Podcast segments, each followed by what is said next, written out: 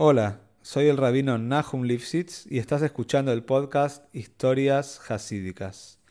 La idea de este proyecto es difundir las enseñanzas de estas maravillosas historias e inspirarnos juntos a seguir creciendo. Si querés dedicar una historia y apoyar a este podcast, podés comunicarte al mail que figura en la descripción de cada capítulo. Muchas gracias por escuchar y que lo disfrutes. Esta historia está dedicada a la familia Tawil y para su proyecto Aleph Kosher. Hace aproximadamente unos 180 años vivió el Reb de Chernovitz y era un rebe que para él su mitzvah característica, la mitzvah esperaba durante toda la semana y que realmente la gente lo conocía y era famoso por esto, era la mitzvah de Chávez. A él realmente Chávez le encantaba, Vivía toda la semana pensando en llaves y este era el centro de su vida, pasaba por el día de llaves. Un día había un yehudí de otro shtetl que se llamaba Hatchkele David, David, y él estuvo para llaves en Chernovitz, se tuvo que quedar, vamos a la historia de Hatchkele David, él tuvo que quedarse en Chernovitz para llaves. Y eh, un llaves después de haber estado en Chernobyl, cuando llegó a su casa para estar llaves, el llaves posterior en su casa, la gente vio en el shul, en la sinagoga, que este David estaba diferente. Hacía Daven, hacía tefilá, estaba rezando con una pasión, con unas ganas fuera de lo común. Eh, Hatzkele David era un yudí simple, no sabía estudiar muy bien, era realmente una persona simple. Nunca se lo vio muy emocionado por alguna de las mitzvot, pero de repente se lo ve que hace Davenen de una manera especial. La gente le preguntó, ¿qué pasó? ¿Qué pasó? ¿qué pasó? ¿Algo cambió? Jo, no. Les voy a contar algo. ustedes saben que a veces un ser humano tiene lo suficiente para no morir, pero no lo suficiente para vivir. Eh, vive una vida, pero no es una vida. Hay personas que sobreviven, no que viven. y yo era uno de estos. Yo era una persona que sobrevivía. No estaba muerto, pero tampoco estaba vivo. No tenía por qué vivir. Y por eso es que una vez, sigue contando la historia de Hachkele David a, a, todos los presentes en el Shul, que le dije a mi esposa hace muchos años, que mira, Vivimos de una manera muy simple. No sé qué va a pasar con nuestros chicos. No sé cómo vamos a poder casarlos. No sé cómo vamos a poder eh, ayudarlos. Y hagamos una cosa, le dijo Hatch que le doy a la esposa. Si ahorremos durante cinco años, ahorremos cada centésimo, cada, cada, cada moneda que nos sobre, tenemos que ahorrarla. Vamos a ahorrar también en comida, vamos a ahorrar en bebida, vamos a ahorrar en ropa. Y ves a Hashem, cuando ahorremos 500 rublos, vamos a poder hacer un negocio, vamos a poder hacer algo. Y si con la ayuda de Hashem vamos a volvernos ricos y vamos a, poder ayudar a nuestra familia, a nuestros, a nuestros hijos en el futuro, cuando crezcan, y vamos a, vamos a poder tener un sentido Sí, Hatchkele sentía realmente que su vida era una supervivencia constante día a día, pero no, no le veía un futuro.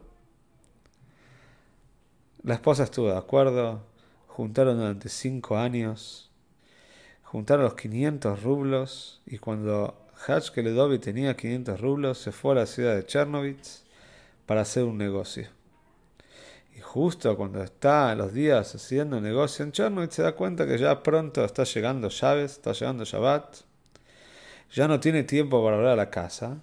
Y todavía tiene el dinero de bolsillo, todavía no compró la mercadería. Y no sabe dónde guardarla y tenía muchísimo miedo que le roben.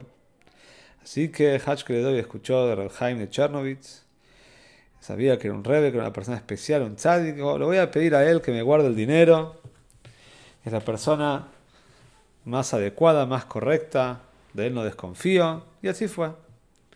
Tocó la puerta a Rabhaim, le explicó a Rabhaim lo que estaba pasando, Rabhaim lo invitó, Le dijo que no había ningún problema, que podía guardar el dinero y también lo invitó para comer en llaves. Como podés quedarte en mi casa, incluso podés dormir acá. Así le dijo Reb Haim a Hatzkeledovit. De repente, cuando estaban charlando, de manera imprevista, apareció una mujer. La mujer estaba llorando, tenía la cara bañada en lágrimas, tenía una amargura muy grande, una angustia. Dijo, Rebe, me tenés que ayudar. Me tenés que salvar, no tengo fuerzas, estoy desesperada. Y así fue, esta es la historia que contó la mujer. Dice, Rebe, vos sabés que mi marido falleció hace un mes. Sabés que era de los hombres más ricos de Chernobyl. Pero lo que no sabés es que en verdad no era nada rico. Cuando falleció empezaron a llegar deudas a la casa, empezaron a llegar todos los documentos, todos los eh, pagarés que él había firmado, todos los cheques que había firmado y ahora nos están pidiendo una suma de dinero muy grande. Yo no la tengo. Y ahora pasamos de ser una de las familias más ricas de la ciudad de Chernobyl a no tener nada.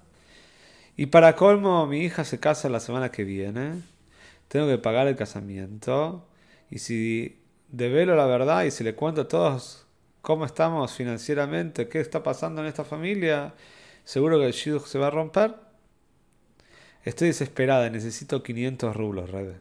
Necesito 500 rublos para que la gente no sepa que en verdad somos una familia pobre. Rebe le dijo, no, la verdad me encantaría ayudarte pero no tengo ese dinero. Y estamos hablando ahora de Erev Chávez, no hay tiempo para juntar. Se vení, sé, quizás en otro momento, Moche Chávez domingo, no tengo cómo ayudarte ahora. En ese momento, Hachkeledovi se puso de pie, dijo, Rebe, por favor, los 500 rublos que le di a usted para cuidar, se lo puede entregar a esta señora inmediatamente. Yo soy un hombre joven, puedo volver a conseguir el dinero el también le explicó que no era necesario, que se podía juntar el dinero después, que este era un dinero que él había juntado durante tanto tiempo, con mucho esfuerzo, pero Hatch Keledovit tomó la decisión, quiere ayudar a esta viuda inmediatamente. La mujer se fue con una alegría extraordinaria a la casa con los 500 rublos que fue a buscar.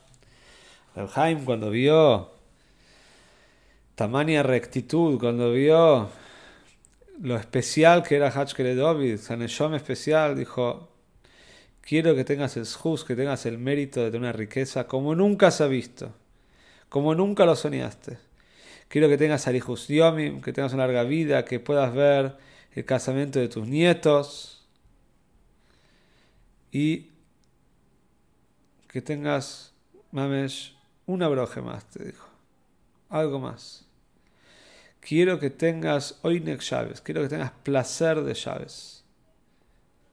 Quiero que todos los llaves de tu vida sean un placer, algo que puedas sentir, palpar, que sea un placer no solamente espiritual, sino físico. Porque vos le diste placer a dos personas, a la madre de esta chica, a la viuda que vino a buscar el dinero, y a su hija, a la Cale, a la novia, que pasaron llaves extraordinarios y alegres y contentas gracias a vos quiero que tengas hoy Next llaves, quiero que tengas placer de llaves por el resto de tu vida. Y así fue. Pasó un mes, Hachkele hizo negocios. Menashomaim se hizo millonario. Realmente ni él mismo pudo entender cómo de toda manera tan rápida pudo ascender económicamente. Con el dinero que ganó construyó un shul para Haim de Chernovich Construyó un Beis Medrash, una casa de estudio que le puso al Beis Medrash de Hachkele David. Y tal que como pasó con la mayoría de los Jews después de la Segunda Guerra Mundial, se quemó. La descendencia de Hachkele David llegó a Estados Unidos después de la Segunda Guerra Mundial. No tenían dinero. Pero poco tiempo después, y por supuesto por la broja de Jaime de Chernovich, se enriquecieron nuevamente y ellos conocían la historia, ellos conocían de la historia de su predecesor, de Hachkele David, y de la broje familiar que ellos llevaban. Y lo primero que hicieron fue, con el dinero que ganaron en Estados Unidos, imprimir uno de los libros de Jaime Chernovich, que se llama Sidur Chávez. Y en el Sidur este, en las primeras hojas, en el prólogo, escribieron esta historia que terminamos de contar. Y acá tenemos cómo la Neshome de un Yehudi floreció, cómo la Neshome de un Yehudi se destapó. Un Yehudi simple, y la gente no, no creía mucho en él, no le veía nada especial. Y de repente su corazón Yehudi, su corazón judío sintió que quería, tenía que ayudar a esta mujer y Mina Shomaim, por supuesto, todas las brojes que recibió.